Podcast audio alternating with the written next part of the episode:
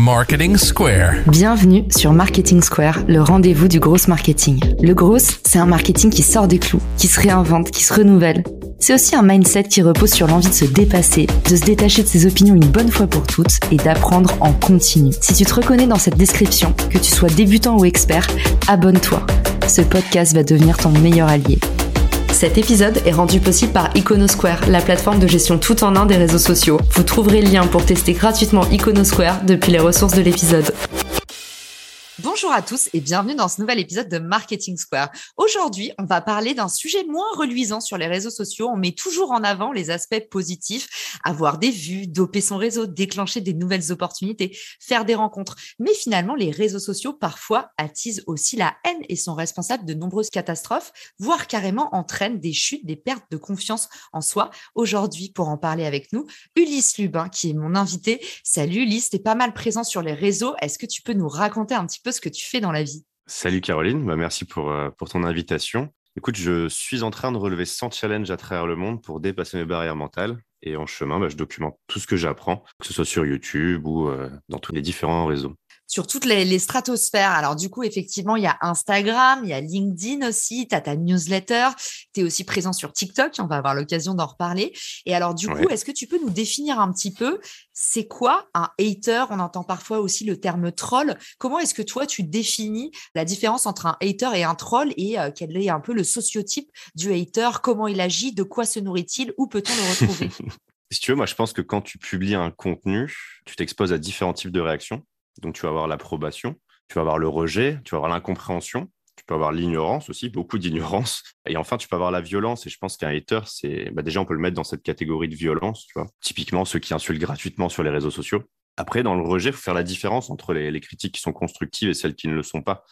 Tu vois, tu peux avoir des gens qui sont juste pas d'accord avec toi et euh, tu vas avoir ceux qui ont juste envie de te défoncer parce que ta tête leur revient pas, quoi. Donc, c'est pas parce qu'on reçoit une critique que c'est nécessairement un hater. C'est vrai que les réseaux sociaux ont vertu à bâtir des conversations et les conversations, comme dans la vraie vie, potentiellement, sont vecteurs d'objections, de négativité parfois. On ne sait pas, les gens passent une mauvaise journée. Sur tous les réseaux sociaux dans lesquels tu es présent, est-ce que tu observes vraiment des bis repetitas? Est-ce qu'il y a toujours un peu le même mode opératoire? Est-ce qu'il y a différents types de haters? On n'a pas défini la frontière entre troll et haters. On fait un petit aparté, je pense là-dessus, c'est important. Les trolls, c'est des gens qui viennent interrompre la conversation. Là où le hater, c'est quelqu'un qui vient plutôt répandre de la haine et dire des choses dégradantes. C'est un peu ça qu'on pourrait dire. Ouais, je pense que tout se joue au niveau de l'intention. Le, hater, il est vraiment dans une mauvaise intention par rapport à ton contenu et le troll, il va plus être là pour foutre la merde, pour s'amuser. C'est vraiment pas la même intention au départ. Je pense que la haine va prendre différentes formes en fonction du réseau parce que les réseaux sociaux ne sont pas construits de la même manière. J'ai un exemple entre LinkedIn et TikTok. Pour moi, TikTok, c'est là où il y a le plus de violence, typiquement. C'est le pire en termes de haine. Typiquement, quand tu commentes un post sur LinkedIn, tu es en ton nom propre. Tu mets un peu ta peau en jeu, tu vois. Et en plus, c'est public, c'est-à-dire que n'importe qui peut accéder à ton activité, voir ce que tu as commenté. Et les gens de base sont déjà terrifiés par leur employeur.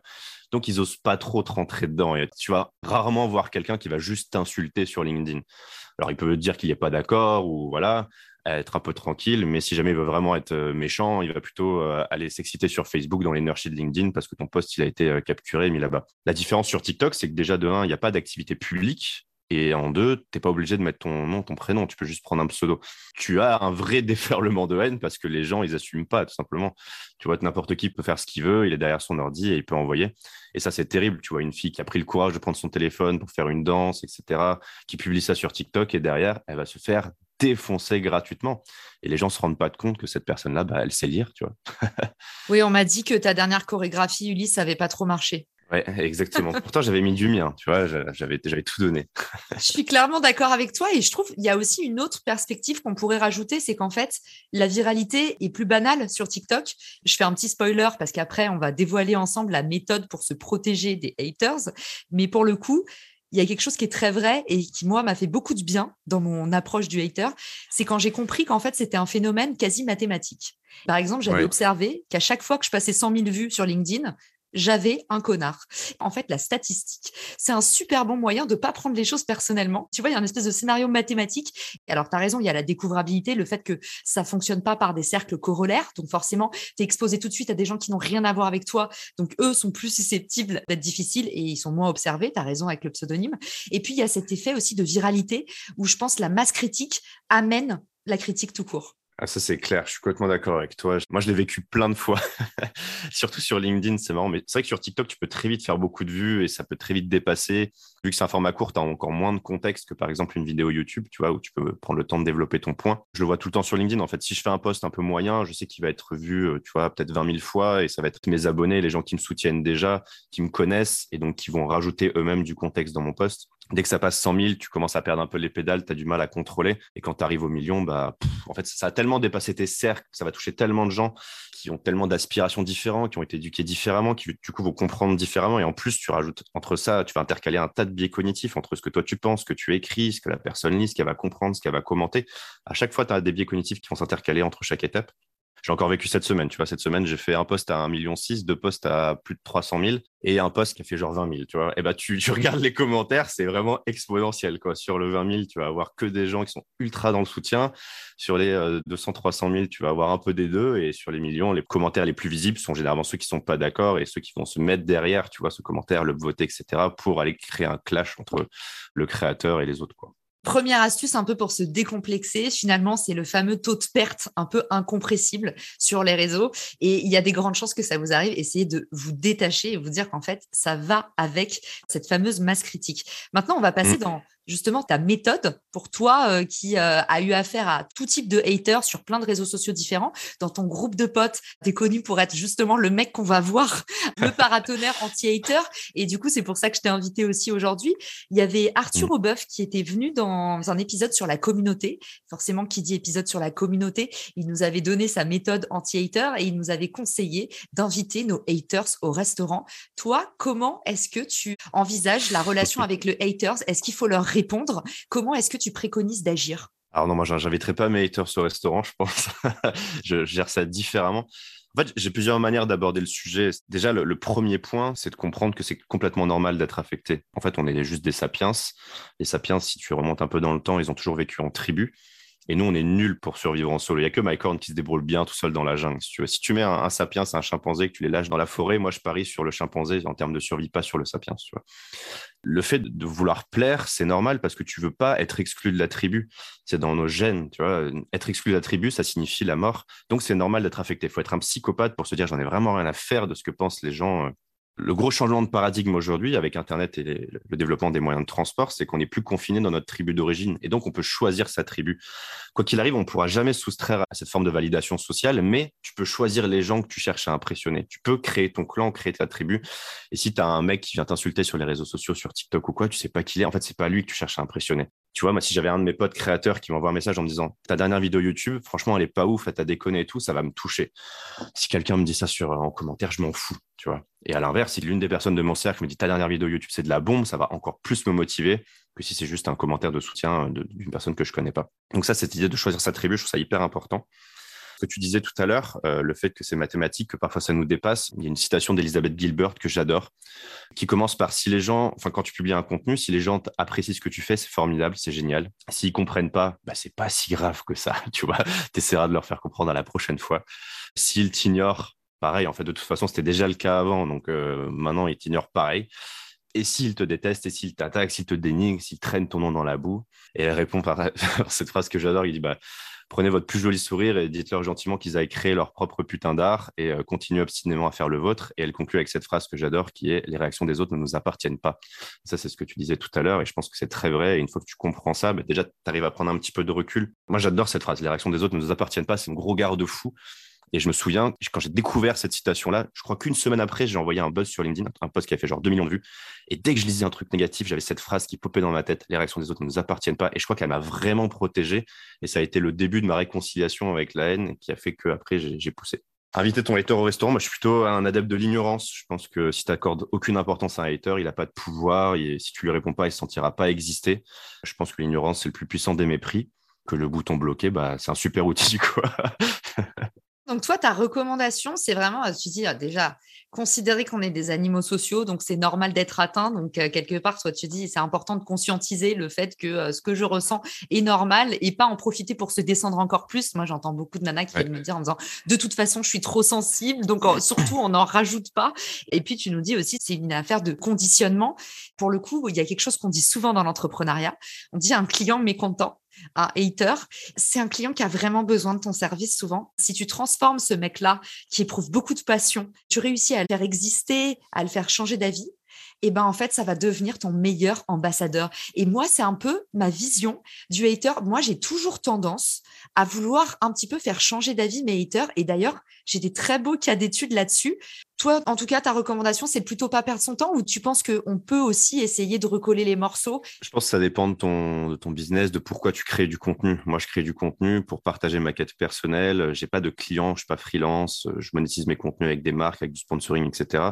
Donc en fait, si quelqu'un n'est juste pas d'accord, j'ai pas de temps à perdre pour essayer de le convaincre. Il y a beaucoup plus de gens que je peux aller toucher et qui seront sensibles à ce que je fais versus mettre mon énergie pour essayer de convaincre deux, trois personnes qui sont pas d'accord. Donc moi, non, je, je réponds jamais sur LinkedIn. Si quelqu'un m'insulte, soit je le bloque, soit je laisse. En fait, je trouve que c'est beaucoup plus violent en fait de juste faire ça. Ouais, je, ne suis pas dans cette équipe-là. Euh, voilà, je laisse tomber, je garde mon énergie pour moi et euh, je la mets au service de mes projets hyper intéressant. Donc, en fait, toi, tu nous dis c'est une question d'enjeu, tout simplement. Est-ce que toi, tu as un enjeu à te réconcilier avec tes haters?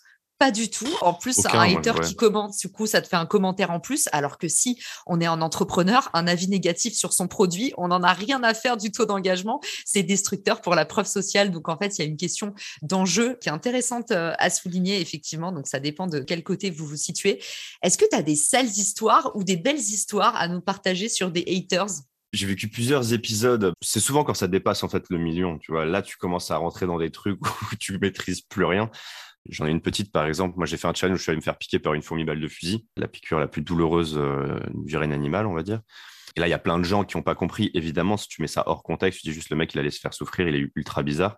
Et derrière, ma vidéo YouTube, déjà, elle a dû faire, je sais pas, 7 ou 800 000 vues. Donc, déjà, tu as des gens en commentaire qui arrivent que tu contrôles pas trop. Et derrière, elle a été volée et republiée sur TikTok. Je crois que ça a dû faire 20 millions de vues en cumulé. Si tu tapes fourmi balle de fusil et que tu vas dans l'onglet vidéo sur TikTok, il y a ma tête partout. Et là, tu as plein de gens. Évidemment, quand tu extrais 15 euh, secondes d'une vidéo qui est plus longue et même de la newsletter qui explique le rapport à la douleur, moi, je voulais comprendre quel est le rapport à la douleur, comment est-ce qu'on peut s'en préparer, est-ce qu'il y a des enjeux mentaux ou pas, comment est-ce que j'allais vivre cette expérience. Il y avait toute une démarche là-dessus, même sur la, la compréhension de pourquoi est-ce que cette toxine fait particulièrement mal, etc., avec une démarche scientifique. Mais quand tu es juste republié par un compte sur euh, TikTok, que ça fait des millions de vues, tu as des dizaines de milliers de commentaires de gens qui viennent te défoncer. Et tu as des gens qui font des, cascades de commentaires pour se battre entre eux, entre ceux qui te connaissent, qui essaient de te défendre ou pas, ceux qui en ont rien à foutre. Enfin, bref, ça, c'était une histoire où ça m'a complètement dépassé. Très vite, j'ai arrêté de, lire, tout simplement. Je, suis juste pas rentré dans ce jeu-là. Me dire, tant pis, c'est pas grave, signaler les, vidéos quand elles passent. Et puis, essayer de rester un maximum dans l'ignorance. Ça, c'est, je pense, le plus gros déferlement de haine que j'ai pu ignorer. Et ça, je l'ai appris parce que justement, plus tôt, quand j'étais plus jeune, j'ai fait l'inverse, c'est-à-dire que je suis justement rentré dans ces jeux-là, essayer de convaincre des gens, et ça m'est complètement retombé dessus. Ça m'a donné une bonne leçon. En fait, c'était quand je venais de finir ma startup, je publiais pas encore du contenu sur les réseaux sociaux. En gros, j'ai fait ma thérapie. J'ai écrit un article qui s'appelait On s'est bien planté. Je l'ai écrit avec le cœur le soir à 2 h du matin. Le lendemain matin, je l'ai publié sur Medium. J'ai fait un post LinkedIn avec le lien externe, tu vois, tout ce qu'il faut pas faire, typiquement. Et le poste a fait quand même 500 000 vues. Donc tu te dis, waouh. Et là-dedans, j'ai eu des gens contents. Il y a eu plein, plein de types de retours différents par rapport à l'article, parce que là, pour le coup, il y avait vraiment un vrai contexte et pas juste un poste que tu pouvais sortir du contexte. Et dedans, j'ai eu des gens peu aigris, euh, qui, avaient envie d'emmerder le monde et qui sont venus me chercher des poux, quoi. Qui me disaient, oui, euh, Ulysse est parti en, vacances avec l'argent de la BPI, etc. Bref. Et derrière, moi, je suis rentré dans ces débats, dans les commentaires. Donc, on a eu des longs débats, etc.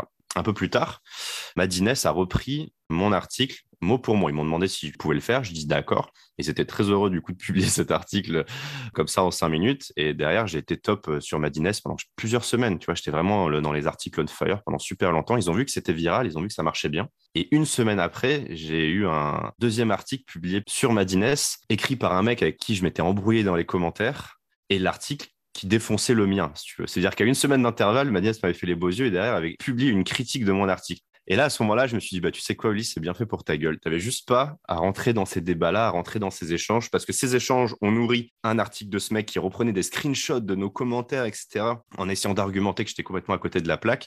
Et derrière, ça m'a encore plus retombé dessus quand ça a été republié sur Madines. Alors, je suis content parce que son article n'a pas du tout eu le même succès.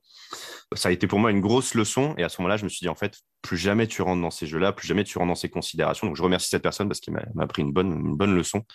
Alors, j'ai beaucoup plus de visibilité qu'avant, mais je le, je le vis beaucoup mieux. Trop bien, j'adore. En fait, je trouve que c'est un sujet qu'on n'a pas assez documenté. En tout cas, euh, moi, je le vois pas beaucoup traité, encore moins en podcast. Et il y a beaucoup de gens qui en souffrent. Là, j'ai changé avec, avec euh, justement une fille qui tout d'un coup a fait un post très viral sur LinkedIn sur des thématiques, euh, notamment sur l'emploi, sur le féminisme. Je sais qu'il y a beaucoup de filles qui s'en prennent plein la poire et qui ah disent justement à chaque fois comment tu fais pour gérer ça? Alors moi, j'ai vraiment pas un profil clivant. On va d'ailleurs peut-être élargir le débat là-dessus après. Est-ce qu'il est-ce que en fait il y a un profil de gens qui attirent les haters? Moi, j'ai pas trop de haters parce que mes sujets, je pense, sont pas, euh, c'est pas des sujets de débat. Tu sais, je partage des méthodes, des outils, mais j'ai deux histoires à vous raconter. La première histoire, c'est que mon premier hater sur LinkedIn, ça a été Christelle de Foucault qui est devenue maintenant ma maman LinkedIn. En fait, j'ai fait un post un peu putaclic et je disais aux gens euh, si euh, vous voulez rajouter une pierre à mon château, euh, lâchez une brique en commentaire. Et du coup, tout le monde m'avait commenté les briques jusqu'à ce que un fan de Christelle de Foucault arrive et me dise mais on est à combien sur l'échelle du ridicule? Et en fait, ce qui m'avait vachement choqué à l'époque et fait beaucoup de peine, c'est que il y a eu cet effet dessin où en fait, tout d'un coup, tu as un peu une marque noire sur ton poste et les haters arrivent. Et moi, j'en avais eu 15 d'un coup et c'était la première fois de ma vie que j'avais ça. Alors, pour ceux qui nous écoutent, à qui c'est arrivé, ça donne le tournis et ça fait vraiment beaucoup de peine. Cet effet, en fait, c'est pas d'avoir un hater, c'est de tout d'un coup avoir une quinzaine de personnes qui ont vraiment envie de sang et qui commencent à créer, bâtir cette conversation dont tu parles. C'est un engrenage, en fait.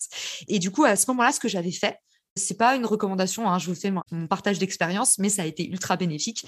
C'est que j'ai écrit à Christelle, qui était un peu le leader, je lui ai écrit en privé en lui disant, bah, un, moi j'ai conscientisé ma douleur. Je lui ai dit, en fait, tu sais, moi, je suis une jeune entrepreneur, je suis pas une influenceuse, j'ai pas les codes des réseaux sociaux. Donc là, c'est la première fois que ça m'arrive et ça me fait de la peine. J'ai pas de mauvaises intentions euh, et je sais pas trop quoi faire de toute cette haine. Et ça a vachement touché. Elle m'a appelé et maintenant on est, c'est ma maman LinkedIn. Donc voilà, ça c'est la première histoire que je voulais vous raconter. C'est voilà, vous allez peut-être euh, me dire que c'est un peu de se victimiser, mais moi en fait quand j'ai mal, je dis aux gens parce que souvent en fait les gens méchants se rendent aussi pas compte euh, du tout de, de mmh. ce qu'ils créent et c'est des habitudes.